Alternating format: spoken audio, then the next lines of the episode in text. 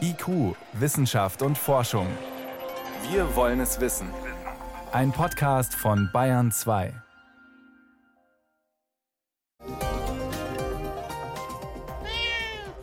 Ja, Miezilein, willst du raus? Ja, warte, komm hier. Jetzt hat. Komm raus. Ja. So ist fein. Super. Entschuldigung, aber ich muss mal kurz die Katze hier. Ähm, ja, Katzen beschäftigen uns gleich noch und die Frage, rein oder raus. Außerdem geht es um die beste Behandlung bei drohendem Herzinfarkt und um die Frage, ist die Freiheit der Forschung in Gefahr, wenn große Konzerne, Universitäten große Geldgeschenke machen? Hier ist IQ, herzlich willkommen. Wissenschaft auf Bayern 2 entdecken. Heute mit Birgit Magira. Katzenbesitzer finden ab und zu mal nette Geschenke von ihrer Katze auf dem Fußabstreifer oder noch schöner vor dem Bett. So eine totgebissene Maus oder ein erlegter Vogel. Deshalb schlagen zwei Juraprofessoren aus den Niederlanden jetzt Alarm. Sie fordern Hausarrest für die Tiere, denn weltweit seien viele Tierarten durch Hauskatzen bedroht. Kann das sein? Margarete Jall mit Antworten. Sie sind süß und das beliebteste Haustier der Deutschen. Aber Katzen können auch ganz anders. Unsere verschmusten Hauskatzen haben nämlich einen ausgeprägten Jagdinstinkt. Auf Samtpfoten schleichen sie durch Gärten und Wiesen und jagen Mäuse, Frösche und vor allem Vögel. Bis zu vier Milliarden Vögel sollen Katzen allein in den USA jedes Jahr töten. Aber auch Millionen Amphibien, Reptilien und Säugetiere.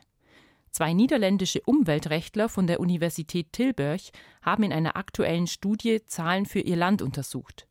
Die niederländischen Hauskatzen sollen jährlich etwa 140 Millionen Tiere töten. Ari Trauborst, einer der beiden Studienautoren, geht noch weiter. Er sagt, dass Katzen weltweit fast 370 Arten gefährden. Außerdem seien sie mit dafür verantwortlich, dass Dutzende Vogel- und Säugetierarten mittlerweile ausgestorben sind. Sie fangen und doden heel veel Tiere. Sie fangen und töten sehr viele Tiere und verbreiten Krankheiten. Und sie vernichten einheimische Arten wie Vögel, kleine Säugetiere, Reptilien, Amphibien. Das ist breit gefächert. Zoogdieren, Reptilen, Amphibien, das ist heel breit. Der Jurist fordert ein Ausgehverbot für Freigängerkatzen in der EU. Er verweist auf die Vogelschutzrichtlinie. Sie sieht vor, dass jeder EU-Staat etwas dagegen unternehmen muss, dass heimische Vögel getötet, ihre Nester geplündert oder die Eier geraubt werden.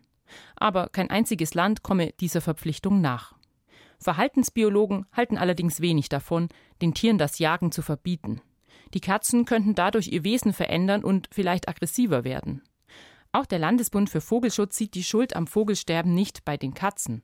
Sophia Engel sieht den Grund dafür, dass in den letzten zehn Jahren hochgerechnet zwölf Millionen Brutpaare verschwanden, eher woanders. In vielen Fällen haben sie einfach überhaupt gar keinen passenden Lebensraum mehr.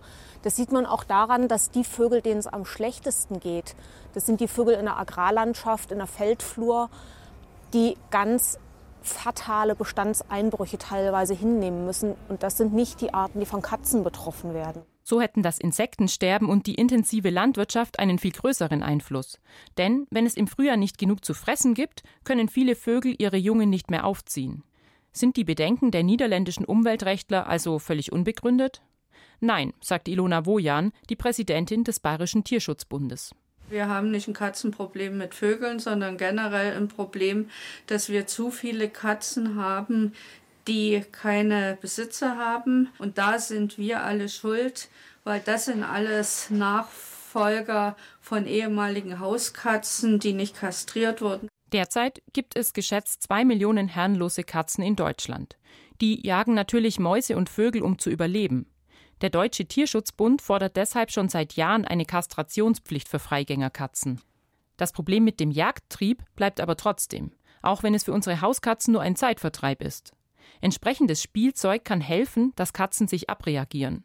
Für die Katzenbesitzerin Roswitha Wahler muss das auch nichts Ausgefallenes sein. Zeitungen, Kartons und Schnüre tun es auch. Da reicht es halt dann nicht nur die Dose zu öffnen, aus meiner Sicht, sondern man muss auch einfach schauen, dass die ja, ein bisschen möglichst dem natürlichen Spieltrieb oder Jagdtrieb oder wie auch immer dann entsprechend befriedigt werden. Also halte ich schon für wichtig. Und ansonsten rät der Vogelschutzbund dazu, dass die Katzen zumindest zeitweise Hausarrest haben. nämlich dann, wenn die meisten heimischen Vögel brüten, in den Morgenstunden zwischen März und Mai. Jetzt haben wir Dezember, also problemlose Ausgehzeit für den Stubentiger. Morgen Abend im BR Fernsehen kümmern wir uns nochmal um die Katze als Raubtier in der Sendung Gut zu wissen. Morgen Abend um 19 Uhr.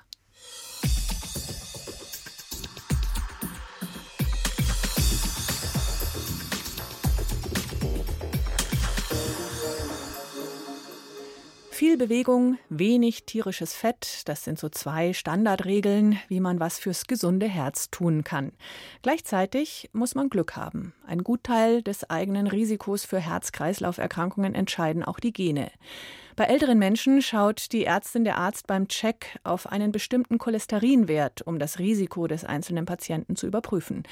Jetzt zeigen Forscher, dass es sich auch schon bei vergleichsweise jungen Menschen lohnen könnte, diesen Cholesterinwert zu kontrollieren. Bei zwei Reporterinnen Daniela Remus mit Einzelheiten. Mitte 30 oder Anfang 40, das ist eigentlich noch kein Alter, um über einen tödlichen Herzinfarkt nachzudenken. Trotzdem können bereits vergleichsweise junge Menschen ein erhöhtes Langzeitrisiko dafür tragen. Und zwar bei zu viel Cholesterin im Blut. Sogar dann, wenn der Wert nur leicht erhöht ist, erklärt Professor Stefan Blankenberg, ärztlicher Leiter des Universitären Herz- und Gefäßzentrums am Universitätsklinikum Eppendorf in Hamburg. Neu ist hier eindeutig, dass die Risikoassoziation sehr, sehr weit in die Zukunft geht. Das bedeutet, wenn ich jetzt, sagen wir mit 40 Jahren, meinen Blutfettwert messe, ich dann durchaus eine Information darüber habe, wie sich das Ganze mit 70, 75 auswirken kann, wenn ich alles so weiter belasse, wie es ist. Bisher haben Medizinerinnen und Mediziner vor allem die Cholesterin- oder Blutfettwerte von älteren und alten Menschen im Blick gehabt. Denn sie gingen davon aus, dass sich eine schwere Herz-Kreislauf-Erkrankung maximal innerhalb eines Jahrzehnts aufbaut. Durch eine jetzt veröffentlichte Studie muss dieser Ansatz aber revidiert werden. Zumindest dann, wenn es sich dabei um das umgangssprachlich schlechte Cholesterin handelt. Das ist genetisch bedingt, vermehrt sich durch einen ungesunden Lebenswandel und verstopft langfristig die Blutgefäße. Um eben das Risiko möglichst valide und dann auch individuell berechnen zu können, braucht man natürlich eine große Datengrundlage. Und da haben wir eben aus Australien, Nordamerika und Europa Studienteilnehmer, die beobachtet wurden, von den verschiedenen Forschungsinstituten Daten akquiriert. Und das war eben eine gewaltige Datenmenge. Die Ergebnisse der internationalen Beobachtungsstudie mit rund 400.000 Teilnehmern sind eindeutig, sagt Studienleiter und Kardiologe Dr. Christoph Waldeier. Je höher die Kategorie dieses Non-HDL-Cholesterin wird, also all dem Cholesterin, was nicht zum in Anführungsstrichen guten Cholesterin gehört, je höher das wird, desto höher wird eben sukzessive das kardiovaskuläre Langzeitrisiko. Schon eine leichte Überschreitung des Cholesterin-Normwerts im jungen oder mittleren Lebensalter kann das Infarktrisiko deutlich erhöhen. Und kommen dann noch weitere Risikofaktoren wie Rauchen, Übergewicht oder Diabetes dazu, steigt die Wahrscheinlichkeit für eine derartige Erkrankung auf nahezu 30 Prozent im Vergleich zu einem Nichtrisikopatienten. Deshalb fordert Kardiologe Stefan Blankenberg mehr Aufklärung. Die Schlüsselfrage ist, die jetzt rauf und runter diskutiert wird, muss ich eventuell im zarten Alter von 40 oder 35 gar oder 45 schon überlegen, ob ich ein LDL von 130 oder 135, welches der Hausarzt nie behandeln würde, zu Recht derzeit, nicht eventuell doch schon angehen, um dann mein Risiko mit 75 zu erniedrigen. Die Studie sorgt seit ihrem Erscheinen für Furore bei den Forscherinnen und Forschern weltweit, denn sie ist valide, also sicher und seriös. Und sie enthält Musterberechnungen, wie stark sich das Herzinfarktrisiko reduzieren lässt, wenn bereits im jungen oder mittleren Lebensalter der Cholesterinwert gesenkt wird.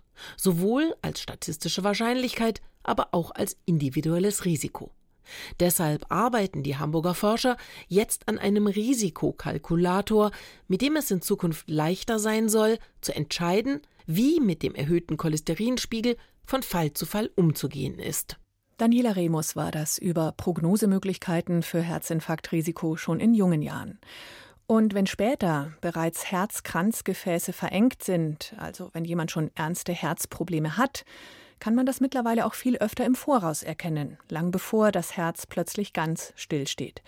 Behandlungsmöglichkeiten sind Medikamente zur Blutverdünnung oder es wird ein Stent gesetzt, ein kleines Drahtgeflecht, das die Engstelle offen halten soll. Oder die Ärzte umgehen diese Engstelle mit einem Bypass, eine größere Operation. Für Aufregung sorgt jetzt eine Studie, in der Stents und Bypass miteinander verglichen wurden. Bei 2000 Patienten, die alle Probleme hatten mit der linken Koronararterie. Nach fünf Jahren hat man dann geschaut, wer bessere Überlebenschancen hat. Stent-Patienten oder solche mit Bypass. Ergebnis? Bypass und Stent funktionieren eigentlich gleich gut, sagen die Autoren der Studie. Andere Forscher interpretieren die Daten ganz anders. Da schneiden die Stents schlechter ab. Finanziert hat die Studie eine Firma, die Stents herstellt. Hm. Hat man sich da das Ergebnis aus wirtschaftlichen Gründen am Ende schön geredet? Das habe ich vor der Sendung Professor Thomas Meinertz gefragt. Er ist Kardiologe und arbeitet für die Deutsche Herzstiftung. An solchen Fall sieht man, dass an sich Versorgungsforschung notwendig ist, wo die Gelder aus verschiedenen Quellen und nicht von einem an den Studienergebnissen interessierten Sponsor stammen. Also habe ich Sie richtig verstanden, so eine das Art von Forschung sollte nicht industrieabhängig gemacht werden. Zumindest nicht so eindeutig von einer Industrie. Das ist leider häufig der Fall, auch von wichtigen Studien, weil eben zum Beispiel in Deutschland gar keine vernünftige Versorgungsforschung gemacht wird ohne die Industrie. In diesem Falle hätte aber zum Beispiel ein Pool von Geld von Abbott, also der Firma, und dann herzchirurgische Firmen, alle müssen Geld hereintun und der Staat auch. Und dann kann man das unabhängiger machen. Viel wichtiger aber ist der Punkt, wer hat die Patientenbetreuung gemacht? Und das habe ich in den Publikationen nicht gelesen. Und das machen an sich neutrale Firmen die gar nichts weder mit dem Sponsor der Firma zu tun haben, noch mit dem Krankenhaus. Und dadurch hat man eine weitere neutrale Stelle. Wer hat das Monitoring, nennt man das, der Patienten gemacht? Und da sind wir bei dem anderen kritischen Punkt, wenn schon Geld aus der Industrie fließt, müssten dann solche Studien nicht sehr viel stärker kontrolliert werden, also sehr viel transparenter sein. Hier sind ja auch etliche Daten nicht offengelegt worden, die sogenannten Rohdaten, wo dann einige in der Schublade geblieben sind. Das, zunächst. das ist eben die Schwierigkeit. Wer hat die Übertragung von den klinischen Unterlagen in die Akten für die Studie, für die Wissenschaft gemacht? War das eine neutrale Kompanie oder war das die Firma, die auch die Studie gesponsert hat? Bei solchen industriefinanzierten Studien ist es in jedem Fall sinnvoll und wünschenswert, dass da mehr Transparenz und noch mehr Kontrolle passiert. Ja, auf jeden Fall. Ich glaube, das ist noch unabhängig von der Interpretation. Das sind Schönheitsfehler, die die Studien nicht entwerten. Ich würde sagen, grundsätzlich braucht man an den Studienergebnissen nicht zu zweifeln. Aber es sind Dinge, die man hätte besser machen können. Ich höre raus, dass die Ergebnisse dieser Studie extrem interpretationsbedürftig sind und uneindeutig sind erstmal. Wie sinnvoll ist es dann, aufgrund so einer Studie die kompletten Leitlinien zu ändern? Das fand ich auch merkwürdig frühzeitig. Leitlinien sollen immer an die neue Situation angepasst werden, aber nicht übereilt. Es sieht hier beinahe wie übereilt aus. Man muss allerdings sagen, da steht von der Tendenz, man kann beides machen. In der Frühphase, in den ersten Jahren, scheint die Stentbehandlung Vorteile zu haben, aber langfristig eher die Bypass-Operation. Was mache ich denn jetzt als Laie oder betroffener Patient, Patientin mit so einem ja, verwirrenden Studienergebnis oder so verwirrenden Interpretationen, wenn ich beim Arzt sitze oder im Krankenhaus? Es ist natürlich ein Unterschied zugunsten der Bypass-Operation.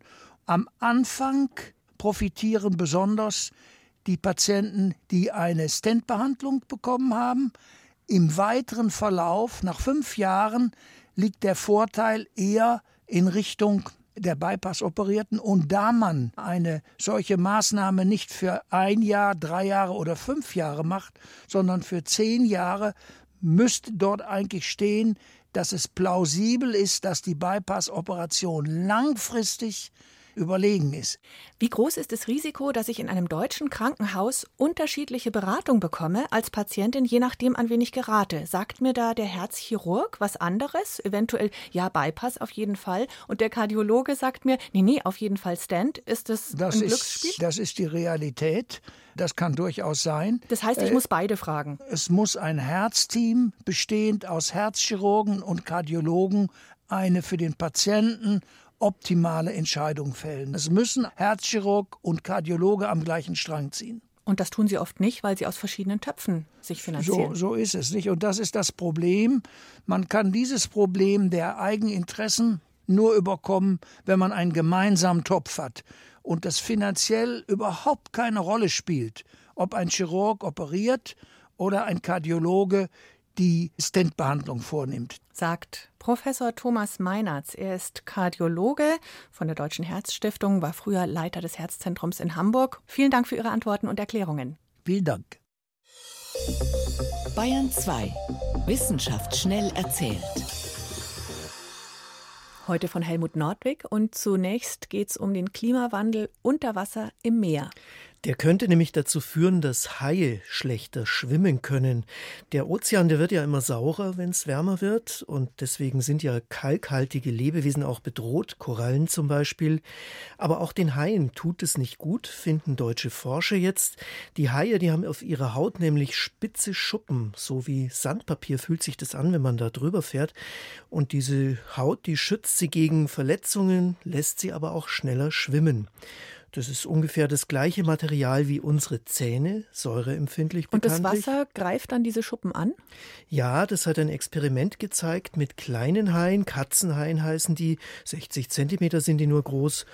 Die haben Forscher in, die Aquari in Aquarien gesetzt in Südafrika und einen Säurewert eingestellt, so wie es Wissenschaftler für Ende dieses Jahrhunderts erwarten. Mhm. Das Ergebnis war, nach mehreren Wochen war etwa ein Viertel von den Schuppen beschädigt. Die Tiere waren 10 Prozent Prozent langsamer, sind so natürlich auch schlechtere Jäger und leichtere Beute. Gleich noch ein Effekt des Klimawandels. Der Meeresspiegel steigt, wissen wir. Und das Problem, das hatten Menschen auch schon in der Steinzeit. Oh. Nach dem Ende der Eiszeit, da sind die Pegel ja angestiegen und zwar wesentlich dramatischer als heute, jedes Jahr etwa sieben Millimeter. Mhm. Viele Dörfer lagen damals am Meer, zum Beispiel am Mittelmeer im heutigen Israel, und vor einem davon haben Forscher eine 7000 Jahre alte Schutzmauer entdeckt. Ähnlich wie heute man das vor Häfen macht, um die zum Beispiel gegen Sturmfluten zu schützen. Eine Mauer 100 Meter lang aus Steinbrocken, Blöcken bis zu einer Tonne schwer. Die wurden einige Kilometer aus Flusstälern herangeschleppt und dann vor das Dorf ans Ufer gesetzt. Dauerhaften Erfolg hatten die Menschen damit aber nicht. Weil das Wasser weiter angestiegen ist. Genau, in den nächsten Jahrtausenden etwa acht Meter insgesamt. Heute ist die Mauer deswegen weit unter Wasser, so wie das ganze Dorf. Und deswegen haben sie Unterwasserarchäologen auch jetzt erst gefunden. Und noch eine gute Nachricht zum Schluss. Kunstgenuss trägt zu einem längeren Leben bei, Ach. sagen britische Forscher, die wissen wollten, wie wirkt sich das denn aus, wenn wir regelmäßig ins Theater gehen oder ein Museum besuchen. Dazu haben sie Daten einer Langzeitstudie zum Altern ausgewertet. Die Teilnehmer waren zu Beginn im Schnitt 65 Jahre alt und die wurden dann immer wieder gefragt, unter anderem, wie oft gehen sie denn in die Oper, besuchen sie mal eine Ausstellung. Und verblüffend war, von denen, die nichts dergleichen tun, sind im Laufe der nächsten 14 Jahre, so lang lief die Untersuchung, doppelt so viele gestorben wie von denen, die regelmäßig Kunst genießen. Ja gut, jetzt ist die typische Henne-Ei-Frage. Vielleicht sind die gesünderen Menschen auch mehr unterwegs in der Kultur oder auch höher gebildete können sich halt eher eine Opernkarte leisten und ernähren sich gesünder. Sowas in die Richtung? Könnte man denken, aber diese Faktoren haben die Forscher alle rausgerechnet.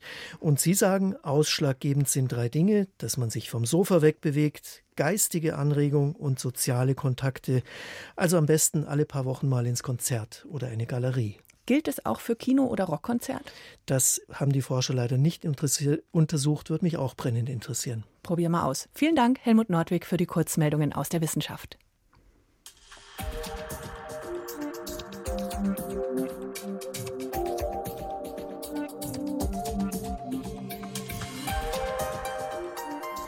Was ist ein Geschenk?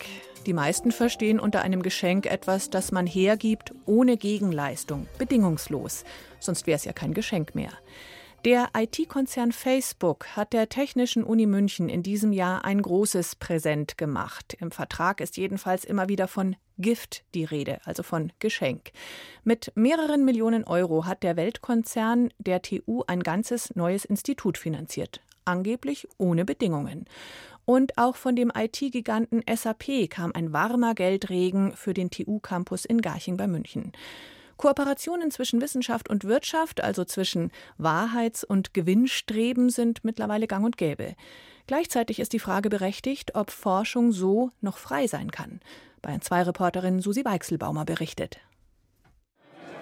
In der Rückschau wirkte alles harmonisch. Anfang Oktober bei der Eröffnung des Instituts für Ethik in der künstlichen Intelligenz an der TU München, gesponsert von Facebook.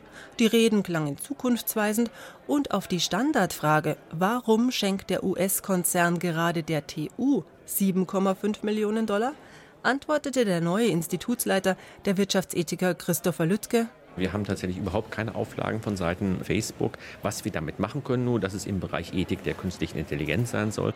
Und dass es exzellent sein soll, setzte damals Facebook-Vertreter Laurie Canerva hinzu. Man kenne sich von vielen Konferenzen zum Thema, erklärten Lützke und Canerva. Kritiker überzeugte das nicht, wie den Medienethiker Alexander Filipowitsch von der Hochschule für Philosophie München. Aber dann soll es eine gute Struktur sein, dann soll es zum Beispiel klare Auftragsforschung sein. Dann ist es klar, dann gibt es ein Interesse eines Unternehmens und dann gibt es ein Projekt und dann wird festgeschrieben, wie man das beforscht aber einfach so richtig viel Geld irgendwo hinschmeißen, um dann zu sagen, es gibt keine weiteren Interessen von Facebook, das wirkt doch ein wenig seltsam.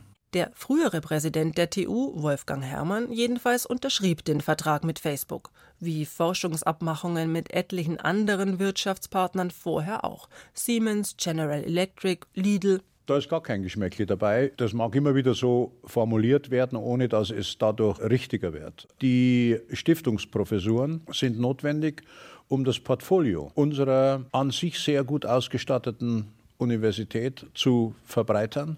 100 Millionen Euro hat der Softwaregigant SAP der TU jetzt zugesagt. In einem Neubau in Garching bei München werden 600 SAP-Mitarbeiter und 130 Forscher der Universität gemeinsam entwickeln. Der Ökonom an der Hochschule Aalen, Christian Kreis, warnt grundsätzlich vor zu viel Nähe zwischen Wirtschaft und Hochschulen. Wenn dieser Geist der Gewinnmaximierung an die Hochschulen einzieht, dann ist es das Ende der freien Forschung, das Ende der Wahrheitssuche im wissenschaftlichen Bereich, dafür der Beginn der öffentlichen Wahrheitssuche, siehe Facebook. Der jetzt öffentlich gewordene Schenkungsbrief zwischen dem US-Konzern und der TU sieht ausdrücklich Christopher Lüttke als Leiter vor. Umbesetzen darf die TU den Posten nur in Absprache mit dem Geldgeber. Einen Posten an einer öffentlichen Hochschule, der eigentlich ausgeschrieben werden müsste, betont der Ahlener Wirtschaftsprofessor Kreis. Es gibt auch eine andere Ethikschule in Deutschland, die der sogenannten integrativen Wirtschaftsethik. Die sind äußerst kritisch zu großen Konzernen und zu inneren ethischen Prozessen, während Herr Lüttke äh, sehr, sehr marktkonform ist. Facebook hat meiner Meinung nach sehr großes Interesse just an diese Person, die einzusetzen. Und es ist die Bedingung von einem Weltkonzern. Dieser Mensch wird eingesetzt. Und äh, wenn die Universität dem widersprechen würde, dann wäre der ganze Brief zunichte. Also das ist ein Eingriff in die Freiheit der Hochschulen. Ein weiterer Eingriff? Anders als behauptet, schenkt Facebook das Geld nicht einfach so und auf einmal her. Fünf Tranchen zu 1,5 Millionen Dollar pro Jahr sind festgelegt, gekoppelt an die Zufriedenheit von Facebook. Im Schenkungsbrief ist die nicht näher definiert. Vergleicht man aber jetzt auch veröffentlichte Projektverträge des US-Konzerns mit der TU, etwa zur Entwicklung von Augmented Reality Techniken oder 3D-Gesichtserkennung, ist klar, Facebook fordert permanente Berichte an den Konzern oder ein Mitspracherecht beim Forschungspersonal. Auch die Grünen im Landtag fordern jetzt, und zwar die bayerische Regierung auf. Sie soll Facebook und die TU dazu bringen, die Hintergründe ihrer Zusammenarbeit offenzulegen. Ganz. Susi Weichselbaumer über die Freiheit der Forschung, die manche bedroht sehen. Danke fürs Zuhören, sagt Birgit Magira.